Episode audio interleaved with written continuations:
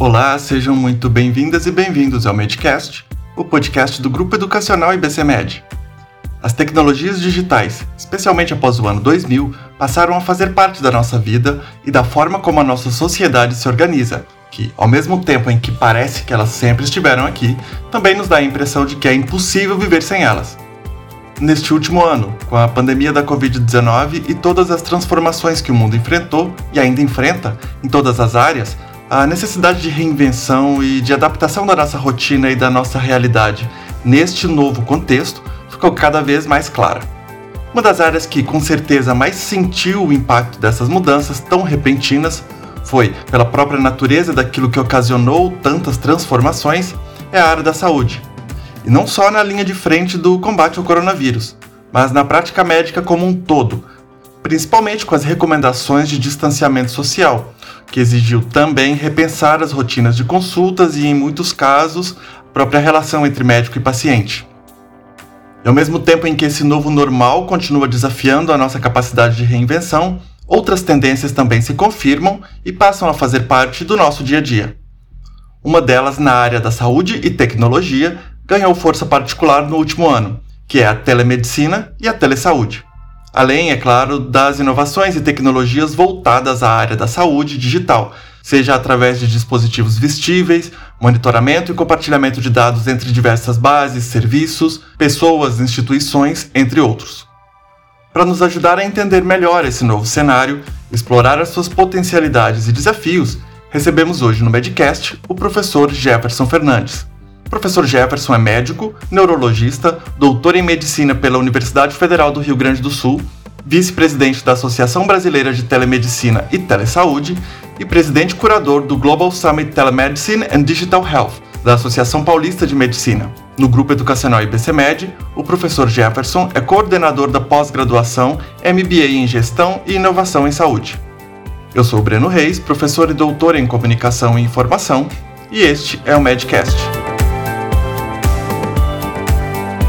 Professor Jefferson, muito obrigado pela participação aqui conosco e vamos conversar sobre esse assunto que, no último ano principalmente, mudou bastante a nossa rotina e a nossa vida. Eu agradeço, professor Briano, pelo convite em participar deste podcast. Vai ser um prazer conversar sobre esses temas. Professor Jefferson, com a pandemia da Covid-19, houve um grande crescimento da telemedicina no Brasil e no mundo. Falando especificamente do cenário nacional, qual que é a situação da telemedicina hoje e quais são os principais, as principais tendências nessa área e como é que está a sua evolução? Realmente, a pandemia da Covid-19 trouxe um crescimento exponencial da telemedicina, da telesaúde e, e da saúde digital como um todo em todo o mundo. E no Brasil também isso ocorreu. Vamos pegar o exemplo da teleconsulta, que é o atendimento direto do médico com o paciente através eh, de uma plataforma online. Até fevereiro do ano passado, não era permitido aos médicos no Brasil fazerem a teleconsulta. Em março, com a pandemia já em evolução no Brasil, o Ministério da Saúde publicou uma portaria de número 467 em que autorizava o uso da telemedicina em todas as suas modalidades, aqui então incluindo a teleconsulta, em todo o território nacional enquanto durasse a pandemia. Porque o Ministério da Saúde entendeu a importância de poder se levar o atendimento, dar acesso às pessoas ao atendimento eh, à distância, pela situação que a pandemia estava trazendo, de que as pessoas precisavam eh, manter distanciamento físico, eh, manter um certo confinamento e isso então trouxe a necessidade de ter alguma forma de cuidar não só das pessoas que apresentavam sintomas ou tinham dúvidas quanto à Covid, mas também aquelas pessoas que tinham outras doenças e estavam se resguardando para evitar risco de contágio.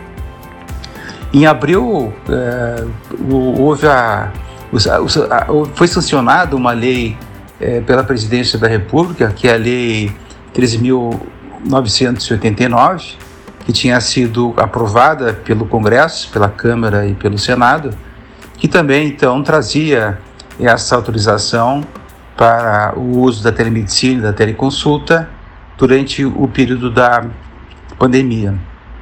Então, com isso, houve um crescimento é, dos serviços e da oferta de cuidados à distância.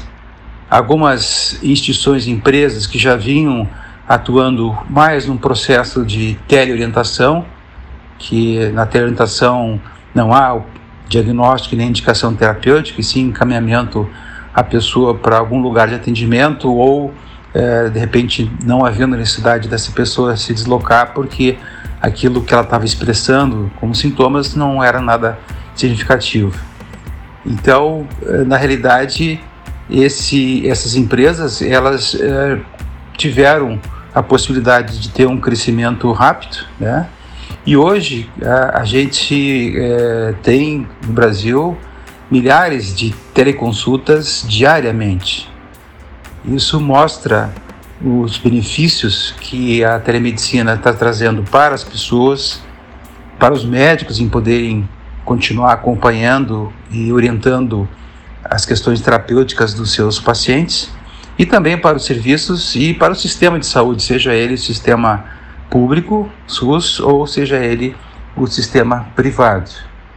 É claro que nesse momento, pelo menos no momento inicial da pandemia, se usaram tecnologias, se fizeram estratégias que buscavam atender uma situação de calamidade, uma situação de urgência.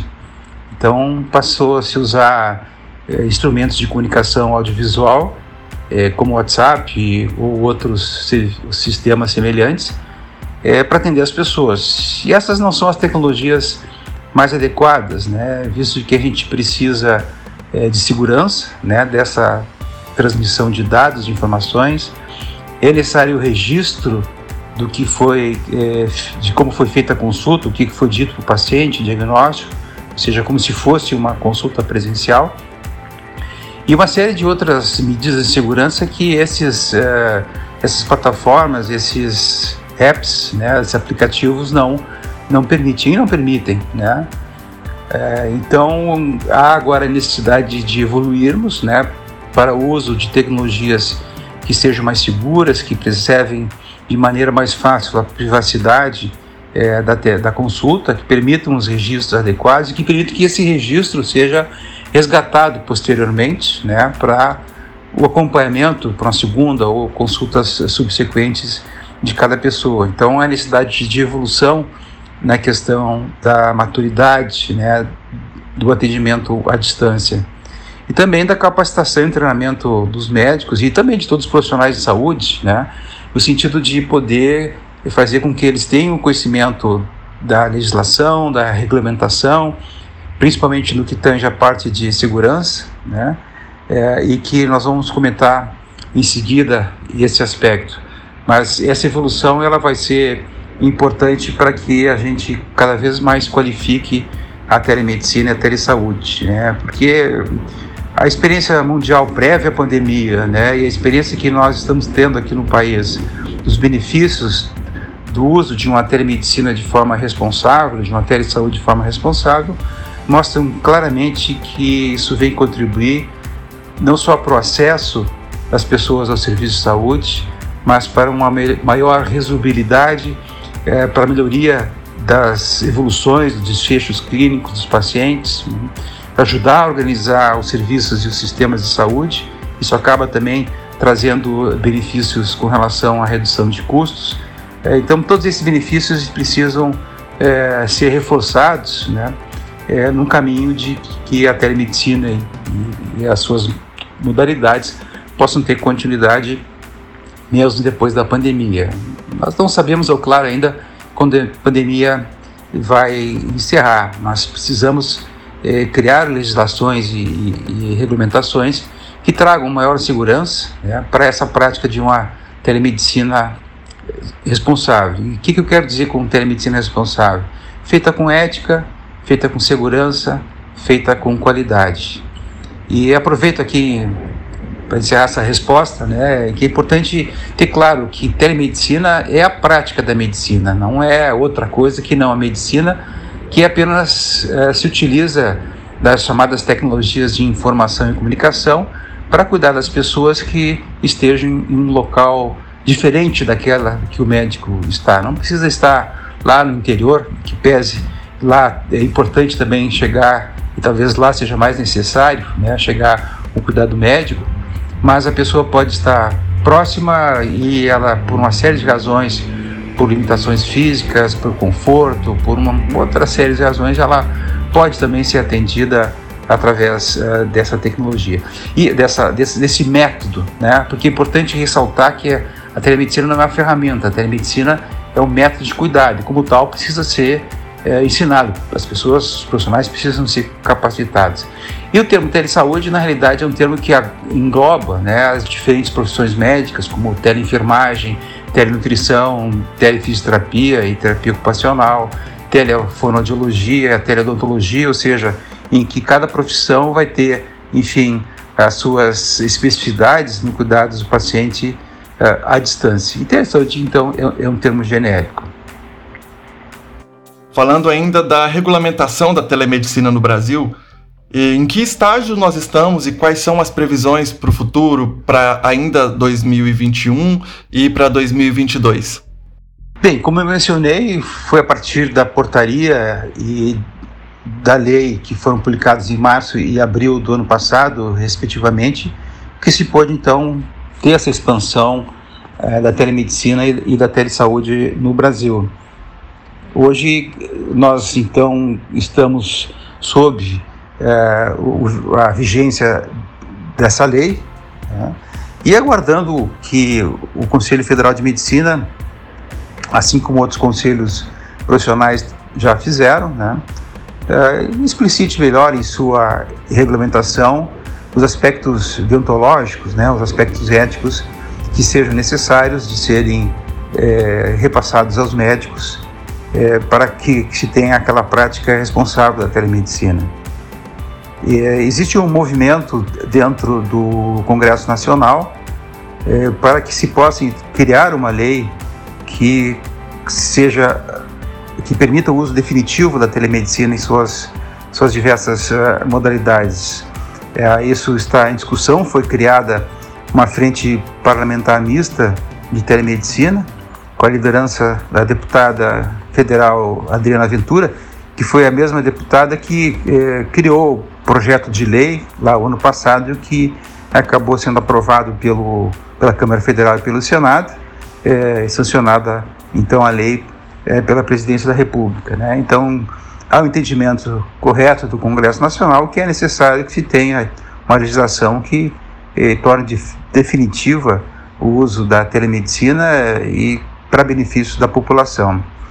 E aguardamos que o Conselho Federal de Medicina e eventualmente os conselhos regionais possam fazer algumas, alguns adendos, né, é, que o Conselho Federal de Medicina então é, regulamente né, essa parte deontológica.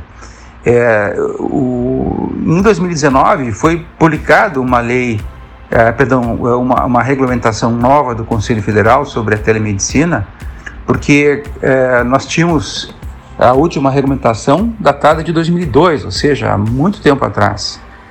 Entretanto, essa resolução que foi publicada em, em 2019, ela acabou tendo que ser revogada por uma série de razões, é, o processo de comunicação com, sociedade, com as sociedades médicas, com os próprios conselhos, questões que foram levantadas é, e que geraram preocupações pelos médicos, é, enfim, ao invés de ela né, postergar a sua entrada de vigor para permitir uma discussão maior, foi, ela foi revogada. Então nós seguimos até o momento é, sendo é, tendo como a resolução mais recente a de 2022, ou seja, de quase 20 anos, quase 20 anos atrás, né? Naquela época nem o iPhone existia, né? E a evolução tecnológica e a experiência acumulada é, principalmente no exterior, com o uso é, da telemedicina, mostrou que nós não podemos ficar tão longe assim de uma medicina que ofereça às pessoas aspectos ou, ou tecnologias ou formas de cuidados que são já demonstrados pelas evidências científicas de mundo real como benéficas para as pessoas e, e para os serviços de saúde. Então, Eu acredito que ainda em 2021 nós devamos ter é, essa lei é, e, eu acho que, se não antes, talvez em seguida a promulgação, a promulgação da lei, venha aí uma regulamentação do Conselho Federal de Medicina adicional, né, adicionando alguns aspectos é, específicos, né, já que realmente o, o, o, que vale mais é a lei, né, uma, uma resolução de um conselho profissional não é maior que, uma lei, então essas resoluções é, vão ter que é, estar alinhadas com, com a legislação. E que aí se possa então ter uma segurança maior até para quem queira investir né, dentro da telemedicina, para as empresas, para as instituições, para os hospitais, seja no serviço é, privado quanto público, poder então investir e crescer em algo que nós estamos prontos já para isso. Bom, a gente viu aí nesse último ano que a telemedicina e a telesaúde trouxe diversos benefícios e diversas facilidades que já podem ser observadas a partir do seu uso e da adoção de, por médicos e pacientes. Quais são outros usos e potencialidades que ainda não foram exploradas e que estão surgindo para esse ano e para os próximos anos também? Pois é, eu queria chamar a atenção é, com relação a esses benefícios, né? Aquele que é a expansão do acesso do cidadão aos serviços de saúde. Né? Ele, ele, é muito importante. Nós sabemos que no nosso país, até pelas dimensões eh, continentais que ele tem, até porque ainda, apesar de o nosso sistema público de saúde, o SUS, ter evoluído bastante nas últimas décadas, ainda ele não consegue é, dar esse acesso às aquelas regiões é, mais distantes, né, da região norte, por exemplo, região, região nordeste, ou pequenas localidades no interior dos, dos estados. Então, esse acesso é algo bastante importante. Então, na realidade, a telemedicina aproxima o cidadão a esses serviços de saúde, né? É, e além de poder contribuir para uma melhor resolutividade e melhorar os, os, resultados dos cuidados dos doentes, que a gente chama de desfechos clínicos, né? Ele acaba também ajudando a envolver o paciente no seu autocuidado. Ele reforça também a coordenação do, dos cuidados, ou seja, a, a integração né, desse cuidado se a, o paciente de repente está num hospital e tem alta e vai continuar sendo atendido a nível de uma unidade de atenção primária, é, uma unidade básica de saúde, ou seja, essa informação do que aconteceu no hospital em termos de investigação, de diagnóstico, de tratamento, é importante que volte lá para a ponta, né, lá para a atenção primária, para que se possa, para que o médico da atenção primária possa é, saber o que aconteceu e, e melhor cuidar do paciente, né. E, e, e, nesse sentido dessas questões que eu comentava, né, nós temos é, de, das pessoas terem dificuldades de, de, de, acesso porque não existe em alguns locais uma medicina que possa atender às suas necessidades, então, não existem especialistas, por exemplo, que podem resolver é, situações mais simples que não precisam é, ser feitas dentro de uma estrutura mais complexa, como ir para uma cidade maior, para um hospital. Então, a, a telemedicina ela auxilia na resolução dessas desigualdades, tanto geográficas como sociais também. Né? A gente sabe que a gente tem aí alguns distanciamentos é, é, sociais em que as populações com maior vulnerabilidade não têm o mesmo acesso do que outras pessoas, é, eventualmente morando até na mesma cidade. E, e, reforçando essa questão da coordenação dos cuidados, né, a telemedicina permite o acompanhamento continuado entre os diferentes níveis de cuidados, né? Se está numa atenção primária, se está no hospital, na atenção terceirizada, na, na, atenção é, é, na atenção de terceiro nível, né? É, contribuindo também na organização dos, dos sistemas de saúde, né? E como eu tinha comentado também, acaba ajudando a reduzir custos pela otimização desse cuidado. E sofrimentos também, né? Das pessoas que é, às vezes têm sintomas simples, coisas simples e que podem piorar, né? é, doenças, problemas que estão no início e que podem ser rapidamente resolvidos e que se passa muito tempo é, as coisas pioram e fica mais difícil para que se possa dar o cuidado adequado a essas pessoas. Bom, até agora a gente falou sobre os benefícios, mas então vamos falar do outro lado. Quais são as limitações e os desafios da telemedicina e da telesaúde, tanto para esse contexto da pandemia agora, quanto para o futuro, já que essa é uma tecnologia que vem para ficar? Essa é uma pergunta importante porque nós falamos aqui bastante dos benefícios, mas é muito importante que o médico também conheça as limitações da telemedicina, até onde que ela pode ir. Né? É, ela não vai substituir uma consulta presencial, que o médico precisa examinar o doente em questões que não podem ser examinadas à distância. Né? Às vezes se fala que a telemedicina não permite o exame físico. Ela permite é, vários aspectos do exame físico podem ser feitos é, visualmente, né? É, por exemplo, o exame neurológico tem vários testes que o neurologista faz, que são basicamente testes visuais e que já foram demonstrado, demonstrados que fazendo a, a, através de uma plataforma online a avaliação é tão boa quanto se fosse presencial. Mas quando existe aqueles componentes do exame físico que realmente o médico precisa da presença do paciente para poder examinar, então é fundamental que o médico né, diga para a pessoa, olha, eu vou precisar vê-lo presencialmente, ou eventualmente caminhar para um serviço mais próximo ou mais conveniente para o paciente, porque não se pode perder a segurança e a qualidade da avaliação médica. Né? Então, isso é um aspecto muito importante.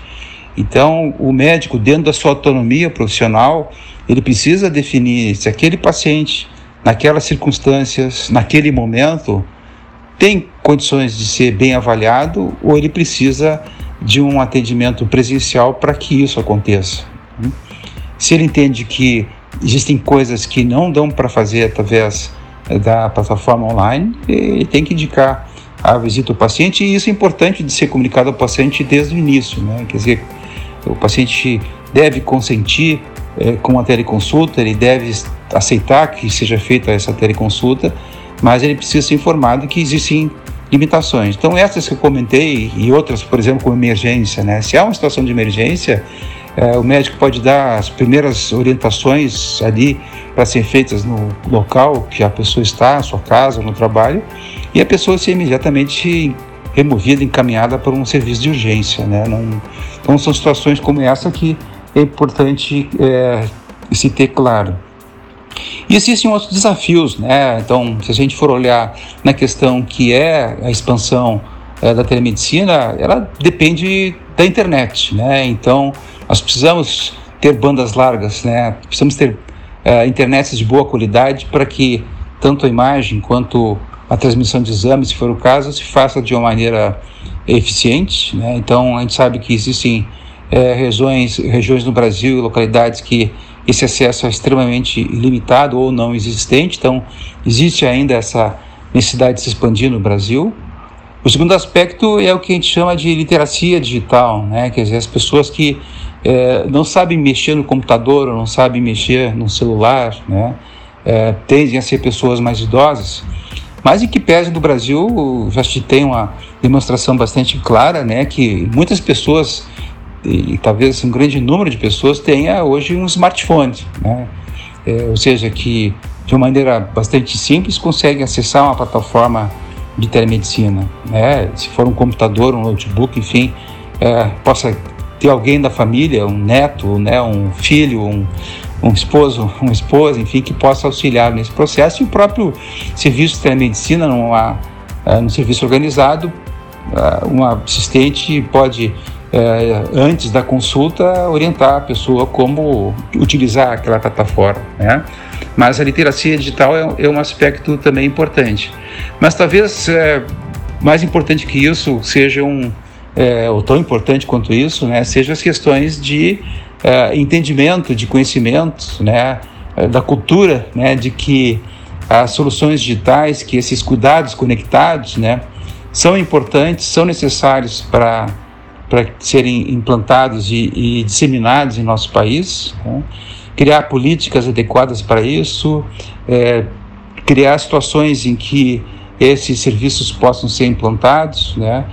a qualificação dos profissionais, isso é extremamente importante, os profissionais precisam ser treinados os médicos, os profissionais de saúde, enfermeira, fisioterapeuta, enfim, treinados para uso adequado né, dessas tecnologias para teleconsulta, a relação que se estabelece com o paciente através de uma tela, né, através de uma plataforma, em que se possa demonstrar acolhimento, se possa demonstrar, e isso é muito importante, se possa demonstrar empatia, né?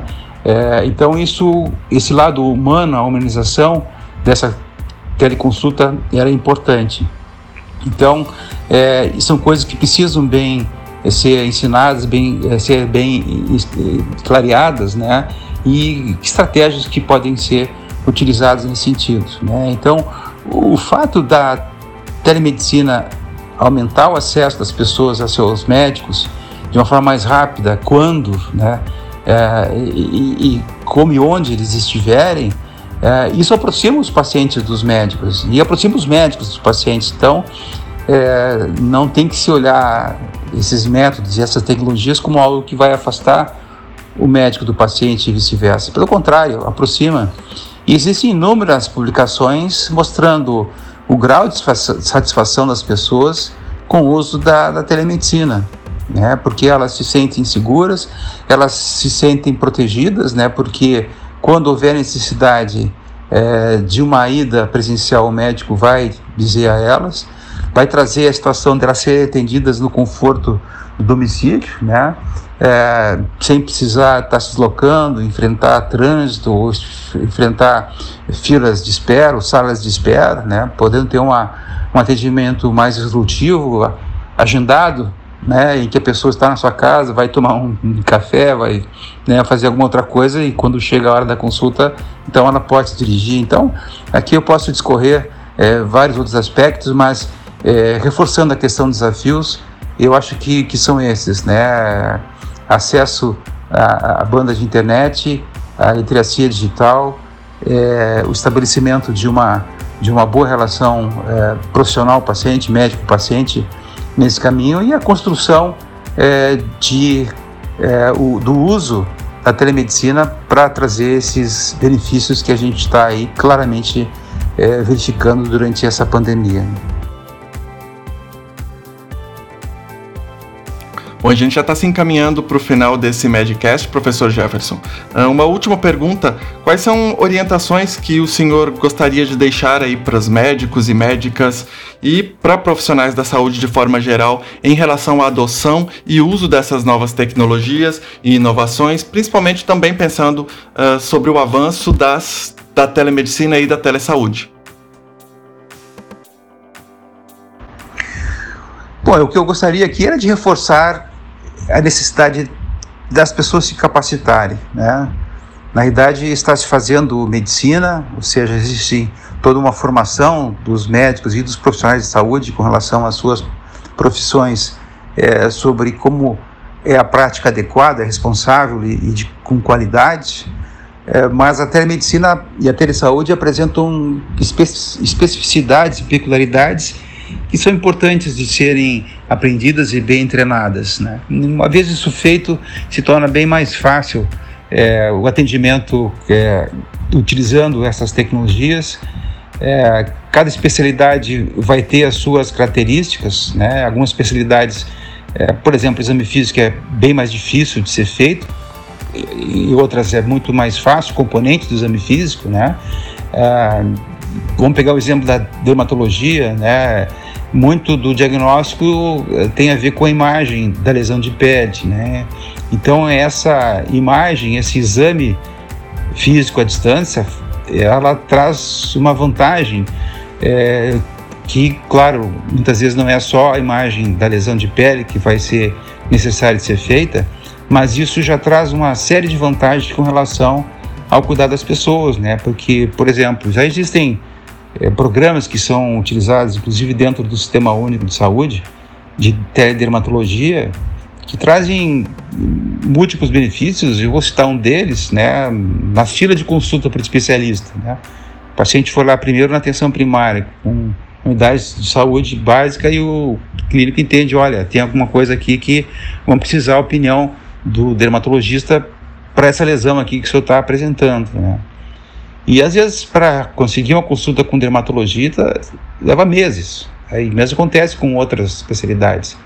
Mas no momento que aquele médico de atenção primária encaminha essa imagem para o dermatologista, ele pode dizer: olha, é, isso aqui é tão simples que o diagnóstico é determinado e, e sugerir a indicação terapêutica para o médico né, que está atendendo o paciente, então isso chama-se de tele-interconsulta ou teleconsultoria, e a pessoa ficar ali aos cuidados do médico da atenção primária, com apoio do, do especialista. Né? E programas é, como esse feito no SUS reduziram de forma muito é, importante a lista de espera, né? passando de um ano para dois meses, um mês de espera. Né? Então isso é um benefício claro né, que, que, se pode ter. Então, na idade, os médicos conhecerem todas as possibilidades da telemedicina, as diversas formas de cuidar das pessoas, que a telemedicina vai além da teleconsulta, né? tem um telemonitoramento, que é acompanhar através dos dispositivos que são é, colocados nas pessoas, como por exemplo mensuração de pressão, é, mensuração da frequência cardíaca, da oxigenação do sangue com oxímetro, até do próprio eletrocardiograma, poder acompanhar pessoas à distância que precisem, durante um período, desse acompanhamento para tomada de decisão. Né? É, o próprio telediagnóstico, que é, profissionais recebem é, as imagens, por exemplo, um radiologista especializado em ressonância magnética do cérebro, né, ele recebe a imagem, dá o laudo e devolve para a origem, seja para um hospital, seja para uma clínica, enfim, uh, e com isso acelera esse processo. Então, esse conhecimento de todo o potencial que existe é importante de, de ser aprendido e como fazer, né? como se montar serviços de telemedicina, etc. Então, o processo de capacitação, eu acho que é importante e, de novo, né, como eu tinha dito antes, os médicos conhecerem todas as questões legais que envolvem né, a prática da medicina é, através das tecnologias que é a telemedicina, continua sendo telemedicina, continua sendo medicina, perdão, ela está sujeita ao Código de Ética Médica, está sujeita ao Código Civil, ao Código de, é, Código de Proteção ao Consumidor, a nova Lei Geral de Proteção dos Dados. Então, esse conhecimento é fundamental para que os profissionais da saúde e os médicos possam fazer uma prática é, da telemedicina. Não é nada complexo, né, mas é importante que esse caminho seja trilhado para trazer segurança não só ao paciente, mas também ao próprio profissional, fazer é, usar esse método é, de uma forma ética e buscar sempre a qualidade. Professor Jefferson, a gente agradece muito a sua participação aqui no Medcast. E eu agradeço novamente o convite em participar desse podcast. Foi um prazer estar com vocês e recomendo aos interessados conhecerem um pouco mais sobre o nosso MBA de Gestão e Inovação em Saúde, acessando o site da instituição. Um grande abraço. Bom, então é isso. Essa é edição do Medcast especial Futuro da Medicina fica por aqui. A gente se vê no próximo episódio. Até lá!